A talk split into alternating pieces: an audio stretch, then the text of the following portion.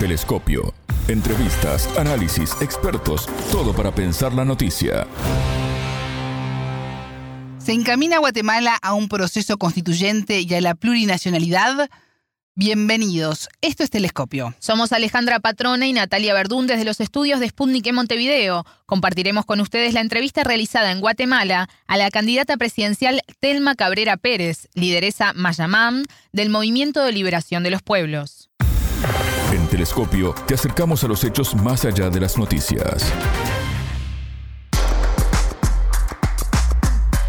América Latina continúa en un proceso de cambios impulsado por los movimientos y las organizaciones sociales y el aumento en la participación política de los sectores históricamente olvidados. Muchos países de la región transitan el camino de un nuevo proceso constituyente que contemple los reclamos populares, otorgue garantías y reestructure en profundidad el Estado. En el caso de Guatemala, la propuesta de una asamblea constituyente, popular y plurinacional viene de la mano del Movimiento de Liberación de los Pueblos, MLP, y su candidata presidencial, la lideresa Mayamán Telma Cabrera Pérez. La defensora de derechos de los pueblos y de la madre tierra participará de los comicios de junio de este año junto a su compañero de fórmula, Augusto Jordán Rodas Andrade, abogado y ex procurador de derechos humanos.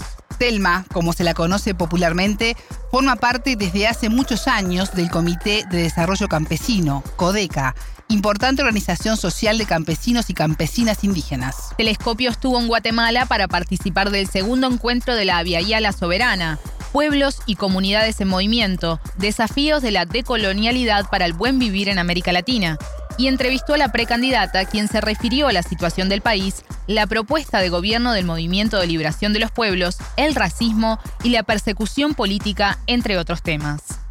La entrevistada somos una amenaza para el sistema capitalista porque llevamos una, un proyecto de nación. No es un proyecto de Telma, sino es un proyecto de nación.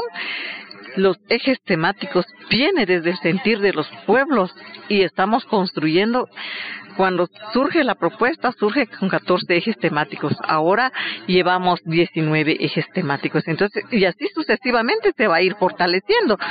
Y entonces no es proyecto de Telma, no es de que yo quiera, sino nosotros y nosotros como pueblo, sí, estamos dispuestos a participar. Vaya quien vaya, la propuesta va porque va, porque es un proyecto de nación. Y a, eso le teme el sistema y por eso sigue mis pasos, pero no soy yo, es el pueblo. ¿cuáles son las propuestas que más teme ese sistema que, que no deja que tú llegues a, a presentar una candidatura? El modelo de Estado Hoy el modelo de Estado es un Estado mm, centralizado, unitario. Y nosotros, nosotros y nosotras planteamos un Estado plurinacional, con la participación de todos los pueblos, que estemos representados, que construyamos una casa entre todos y todas, porque nuestra casa está corroída, no está buena, está corrompida, estamos gobernados por criminales, delincuentes, por ladrones que están robando con sus corbatas en pleno luz del día. Y entonces lo que nosotros queremos es que este Estado nos represente desde nuestras autonomías, desde nuestros pueblos y también el sistema político, porque el sistema político ahora actualmente está de que los funcionarios públicos se recetan dinero, inmensidad de dinero, y mientras no hay servicios sociales para atender la atención a la población se recetan cantidades de dinero desde la presidencia, desde el Congreso, desde las municipalidades. Y nosotros en el sistema político planteamos, bueno, la rebaja de salario, la austeridad, quitar esa inmunidad no debe de tener los funcionarios esa inmunidad. ¿Cuál es el miedo? El que va a ir a robar, que tenga que pagarlo con la cárcel. Nosotros eso planteamos en el sistema político también la cantidad de diputados. Actualmente hay 160 diputados actualmente. Y lo que nosotros estamos planteando dentro de un Estado plurinacional en la propuesta proceso de Asamblea Constituyente que sean 69 diputados. Porque, ¿Por qué muchos diputados? Cuando esto no hay ningún resultado y entonces tenemos que disminuir la cantidad. También en el sistema de justicia la impunidad está operando porque se eligen entre ladrones y corruptos. Entonces lo que nosotros planteamos ahí, que los jueces y magistrados sean electos por voto popular, eh, fiscal general, procurador de los derechos humanos, o sea, todo esto que sean por voto popular. O sea, hay cierto temor de que allí está el problema. Nosotros decimos, identificamos el problema, pero aquí está la medicina. Y así sucesivamente, sistema de comunicación. Aquí quien opera es Albavisión. Y entonces los medios alternativos estamos criminalizados, nos persiguen, nos tildan de ladrones. Y entonces ese sistema espectro radioeléctrico, nosotros estamos planteando la recuperación y los bienes la recuperación de los bienes y servicios privatizados. Háblese del agua, también va en ese camino. Háblese de la distribución de la energía eléctrica, que eso está en manos de empresas privadas que ni siquiera son guatemaltecas, sino vienen a saquear al país y no pagan impuestos, evaden impuestos. Entonces, todo esto es el temor del sistema capitalista, los terratenientes que tienen acaparadas las tierras para implementar el monocultivo y contaminar la tierra. Las comunidades que han, están viviendo en tierras por historias están siendo desalojadas. Y entonces, ¿cómo nosotros como pueblo hacer ese estudio, esa investigación en dónde están las tierras que le pertenecen a los pueblos. O sea, todo eso es un caos para el sistema y entonces eso hace de que entonces mejor no participen porque nos van a quitar el poder. Pero nosotros lo que no queremos eso de que de que o sea, nosotros los pueblos la mira que, que nosotros tenemos es la justicia. Nosotros no le vamos a quitar nada a nadie. Todo va a depender de cómo está en las leyes de Guatemala. Y entonces, no hay que tener miedo. Aquí todos tenemos que ser iguales. La justicia es lo que nosotros estamos construyendo que haya justicia, que seamos todos iguales, que comamos los tres veces al día, que tengamos salud, que tengamos educación, que no nos persigan, que no nos den como delincuentes, que no seamos extranjeros en nuestro propio territorio. Eso es lo que estamos construyendo. Selma, en 2019 fuimos testigos de un golpe de Estado en Bolivia. ¿Se tomó nota lo que ocurrió con Evo Morales? ¿Hubo un aprendizaje de esa situación? Sí, nosotros como movimiento sociopolítico estuvimos presentes frente a la Embajada de Estados Unidos para denunciar ese golpe de Estado, que los pueblos debemos ser soberanos y no tengamos patrones fuera de, nuestro espacio. Esto nosotros lo hemos tomado muy en cuenta y por eso estamos trabajando en la formación y eso es también el objetivo de unirnos en Latinoamérica para que estemos conscientes que tenemos un enemigo interno y un enemigo externo y ante ese enemigo externo tenemos que unirnos como pueblos porque la solidaridad dice mucho. Como mujer, defensora de los derechos humanos, ambientalista, candidata presidencial, ¿temes por tu vida? Bueno, es un poco cortante decir cuando esa pregunta, porque desde que surge la organización 30 años de lucha, ¿Cuántos hermanos y hermanas han dado su vida antes que se fundara Codeca? Han habido mártires, pero la sangre de nuestros mártires nos cuidan, nos protegen. Mayormente eh, los pueblos decimos, bueno, creemos en esas energías, que ellas y ellos nos acompañan. Pues de hecho no es porque mi vida no valga, pero si nos toca ofrendar nuestra vida en una lucha, eso es parte de lo que tenemos que dar en esta dimensión, porque no podemos pasar en esta dimensión sin dejar historias.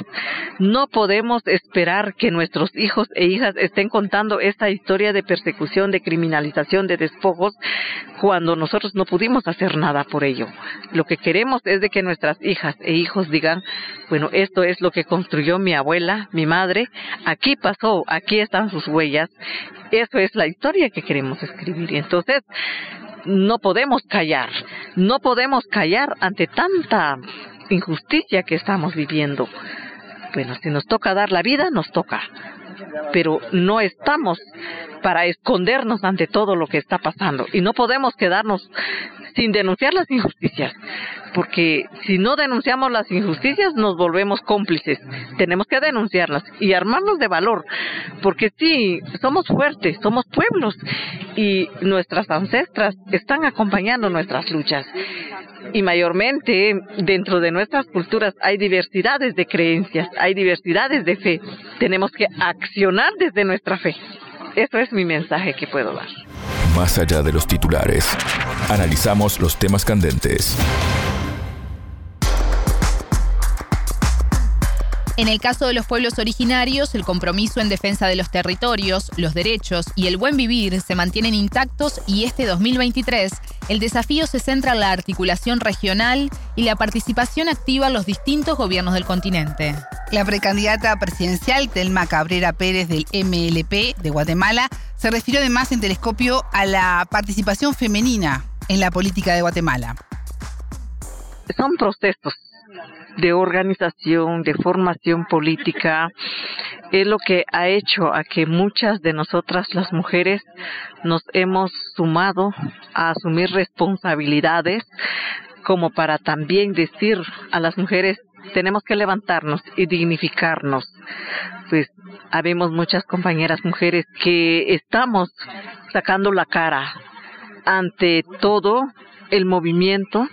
Veo muy encantada de ver opiniones de mujeres en los paneles aquí en este encuentro, en donde estamos construyendo nuevas alternativas para nuestra participación, tanto de mujeres y tanto, bueno, de los pueblos empobrecidos, que eso es básicamente cómo identificar, ¿verdad?, nuestra participación, y cómo denunciar las injusticias, y bueno, habemos muchas mujeres atrincheradas en los diferentes espacios y eso a mí me fortalece bastante porque hay un proceso muy propio de nosotras las mujeres y muy propio de nosotros los pueblos desde todos los territorios en donde estamos empujando procesos y empujando procesos de cambio para lograr el buen vivir.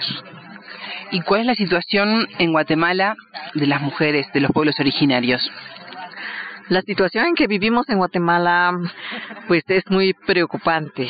Nosotras las mujeres, esto viene desde el sistema de modelo de Estado patriarcal, discriminador, un Estado fallido que es de los patronos y que hay que obedecerlos. Y entonces esto tiene mucho impacto en la vida de nosotras las mujeres el empobrecimiento, el saqueo desde nuestros territorios, esto nos afecta a nosotras las mujeres, tanto en lo económico, porque nos han despojado nuestras riquezas, el saqueo que hay desde nuestros territorios nos afecta. Esos impactos de todo este saqueo la vivimos nosotras las mujeres, porque en nuestro hogar nos damos cuenta que aunque quisiéramos eh, producir nuestros alimentos, nuestra madre tierra está secuestrada en pocas manos. Lo han eh, vuelto como una mercancía eh, de que hay que explotarla.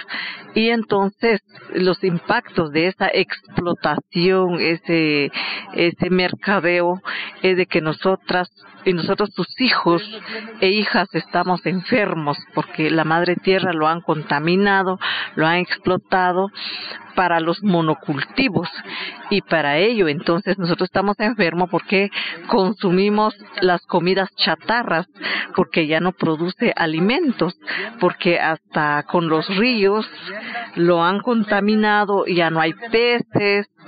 Entonces han terminado con lo natural eh, de producción de la tierra y han terminado también como eh, en los ríos, o sea, desvían los ríos, se roban los ríos.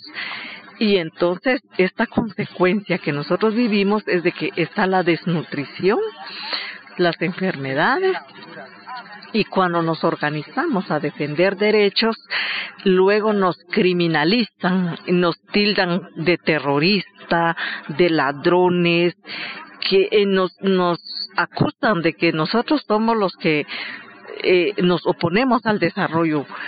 Pero como pueblo nos preguntamos cuál desarrollo, si el desarrollo se ha llevado nuestras vidas del 2018 al 2022, 25 asesinatos en contra de Codeca y todos han quedado en la impunidad. Bueno, y si hablamos en lo general con otros movimientos sociales, o sea, asuma una gran cantidad de muertes y todos han quedado en la impunidad. Entonces, en nosotras las mujeres esto tiene un impacto muy preocupante, muy negativo, impacto psicológico, eh, físico, económico, cultural, porque también nuestras culturas, nuestros idiomas eh, se están perdiendo porque eh, hay mucha discriminación racial. Nuestras indumentarias, igual, o sea, nos han despojado todo.